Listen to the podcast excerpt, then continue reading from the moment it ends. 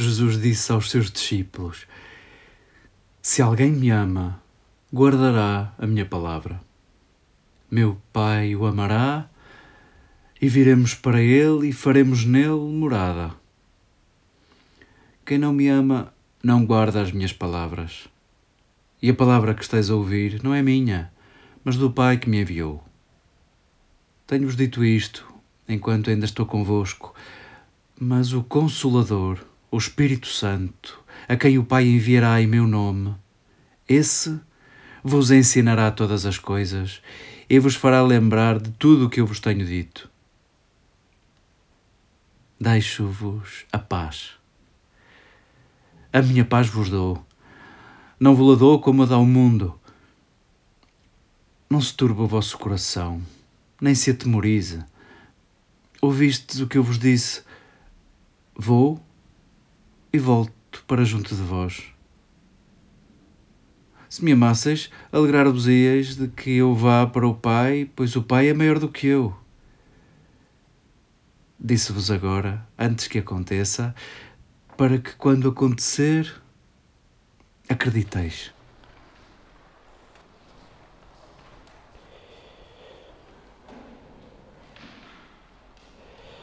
Queridas irmãs, queridos irmãos, queridos amigos, que bom que reconhecemos que precisamos uns dos outros para nos erguermos, para caminharmos, para vivermos. Que bom que à volta desta mesa, mesmo sem dizermos uma palavra, só pelo facto de nos aproximarmos dela, dizemos uns aos outros que não está tudo feito, que não está tudo acabado, que somos imperfeitos e, repito, imperfeito não significa defeituoso, imperfeito significa que ainda não está feito, que ainda não está acabado. E somos nós em processo. Queremos, nesta hora, reconhecer aquilo que nos junta aqui, a nossa condição de carentes, de sedentos, de famintos. Escutávamos palavras, escutávamos textos e nós estamos disponíveis a alimentar-nos destes textos, como estamos disponíveis a alimentar-nos do pão que vamos de seguida preparar e distribuir, esse pão que chega sempre para todos e sobra sempre para quem aqui não está. De tudo o que escutamos, permiti que sublinhe uma expressão que não gostava que passasse entre os pingos da chuva. Nós estamos a terminar o tempo pascal, estamos a chegar ao fim. Tudo isto é simbólico. Na liturgia, não sabemos falar de outra maneira que não seja com símbolos. A verdade é que Páscoa é a vida inteira. Isto de nos sabermos visitados por um Deus que passa através de próximos e a disponibilidade a também nós passarmos, a também nós darmos um passo, a também nós não ficarmos na mesma. Essa é a nossa condição. Vivemos em Páscoa. Mas vamos, na liturgia, o tempo pascal está a chegar ao fim e são-nos servidos discursos de Jesus que pretendem ser uma espécie de síntese de despedida. João junta muitas frases de Jesus e agrupa-as e organiza-as num longo discurso de Jesus de despedida aos seus discípulos, naquela que será a última ceia com eles. E nós temos lido, assim, em recorte, parágrafos desses discursos de Jesus. Estamos no domínio da síntese. Jesus quer deixar aos seus discípulos aquilo que ele julga ser mais importante. E João também quer organizar as frases de Jesus que lhe parecem as mais importantes e deixar nas nossas mãos as palavras que parecem ser as mais importantes. E há uma expressão que porventura diz aquilo que nós somos. Quem me ama, guarda as minhas palavras. E a verdade é que nós estamos aqui porque somos guardadores de palavras. E quem é que são os guardadores de palavras? A palavra grega para dizer guardador, para dizer os que guardam, guardará a minha palavra, aquela forma no futuro. A palavra que lá está é Teresei, um hino às Teresas. E porventura é a nossa condição, guardadores de palavras Eu diria que a nossa condição de amantes diz isto de sermos guardadores de palavras. Os amantes guardam palavras. E sim, pensem lá nas histórias mais preciosas de que somos feitos, de que sois feitos. Pensai nos vossos amores. Tudo são palavras. Tudo são palavras. E guardamo-las como aquilo que ninguém nos pode tirar. E porventura, Jesus, ao dizer aos seus discípulos para serem guardadores de palavras, vamos, nós que somos seus discípulos, olhamos para Ele e vemos nele o guardador das palavras.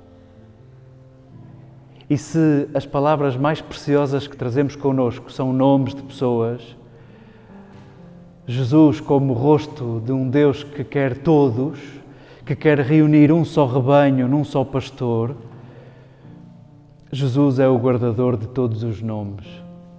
Jesus é o guardador de todas as palavras. E guardas com especial ternura. Reuniu-as a partir das últimas, das mais esquecidas. Pelos caminhos da Galileia foi guardando palavras, foi guardando rostos, foi guardando nomes. A começar pelos últimos, para que fique claro que cabem todos. E pediu aos seus discípulos para serem guardadores de palavras. E nós guardámo-las. Nós guardamos os nomes mais preciosos, nós guardamos as nossas histórias mais preciosas, nós guardamos os dias em que sorrimos de alegria nós guardamos as lágrimas dos dias mais pesados, dos dias em que nos saiu o chão dos pés. Guardámo-las todas, guardámo-las todas. E guardar à maneira de Jesus, Ele que disse que quem guardar a sua vida há de perdê-la, mas quem a oferecer há de ganhá-la. Guardar à maneira de Jesus em certa medida, é esse trabalho de conservar no coração e de partilhar. Guardar palavras à maneira de Jesus é dizê-las. Guardar gestos à maneira de Jesus é fazê-los. Nós vimos aqui, à volta desta mesa, repetir uma data de palavras e uma data de gestos porque não queremos perdê-los, porque não queremos esquecê-los mas queremos também inspirar outros gestos e outras palavras a partir destas. E é assim que guardamos palavras. Conservamos-las no coração e partilhamos-las para que outros vivam. Para que outros vivam.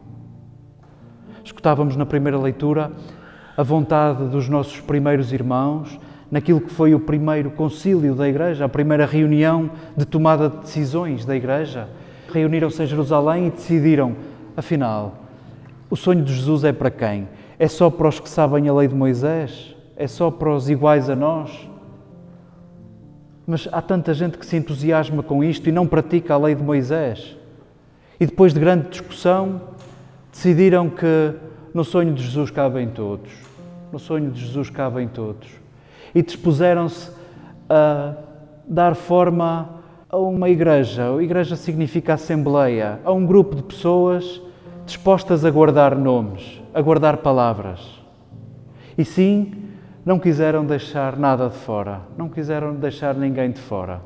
Até os mais impuros aos olhos dos judeus quiseram guardá-los, quiseram cuidá-los.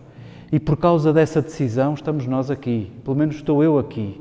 Eu não estaria aqui se não tivessem tomado essa decisão. Eu não sou puro, eu não sou puro. Eu não conheço a lei de Moisés, eu não pratico a lei de Moisés. Eu, e porventura falo por muitos, fomos acolhidos numa assembleia, fomos acolhidos num grupo que nos guarda, que nos cuida, que guarda o nosso nome, que não esquece o nosso nome.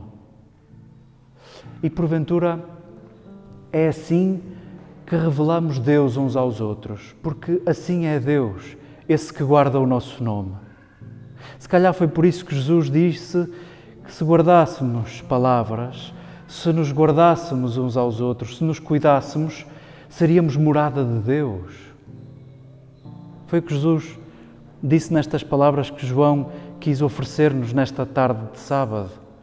Somos moradas de Deus porque nos cuidamos, porque revelamos uns aos outros esse Deus amante, guardador de nomes, guardador de todos os nomes.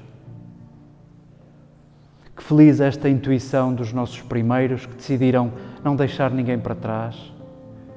Felizes seremos se continuar a ser o nosso sonho de não deixarmos ninguém para trás, de guardarmos nomes, de nos cuidarmos, de nos erguermos pelo perdão, pela compreensão uns dos outros, pela paciência, pela disponibilidade a escutarmos e a percebermos as nossas razões e as nossas diferenças. Que felizes seremos. Talvez até consigamos aquilo que Jesus dizia: Vós fareis obras maiores do que as minhas. Tal como diz o Salmo 82, vós sois deuses. E Jesus repetiu isto aos judeus. Na lei está escrito: Vós sois deuses. E esses são os que recebem palavras, os que recebem a palavra. E sim, nós somos deuses, somos morada de Deus, somos revelação de Deus uns para os outros. Que bom seria que nos lembrássemos disso. Eu sei que se levássemos isto a sério, quase que nos tirava o sono, mas vamos, que não nos esqueçamos. E lembremos que esta tarefa de renovarmos, de fazermos novas todas as coisas, como Jesus. Aquilo que estava mais ou menos descrito na segunda leitura, nesse livro simbólico do Apocalipse, o novo céu e a nova terra, acontecem e são descritas com as palavras que nós conhecemos. Dizia-nos o autor que já não há templo naquela cidade. Porquê? Porque o templo já não são pedras. Adília Lopes continua a ecoar naquela frase tão sublime: o tempo é templo. E sim, depois de Jesus, nós olhamos o tempo como templo e nós somos tempo. E nós somos tempo. Os novos céus e a nova terra, a nova Jerusalém de que se falava no Apocalipse, é feita com palavras que tu já conheces. O mesmo é dizer, é feito com a tua história, com a nossa história, com as nossas feridas, com as nossas perdas, com as nossas derrotas, com as nossas experiências de sermos erguidos, com as nossas experiências de superação, com os nomes de quem amamos, com os nomes de quem passamos a amar depois de perdoarmos e pedirmos perdão. Lembremos a nossa condição de guardadores de palavras. Lembremos a nossa condição de moradas de Deus e possa isso deixar que a nossa Páscoa nunca acabe.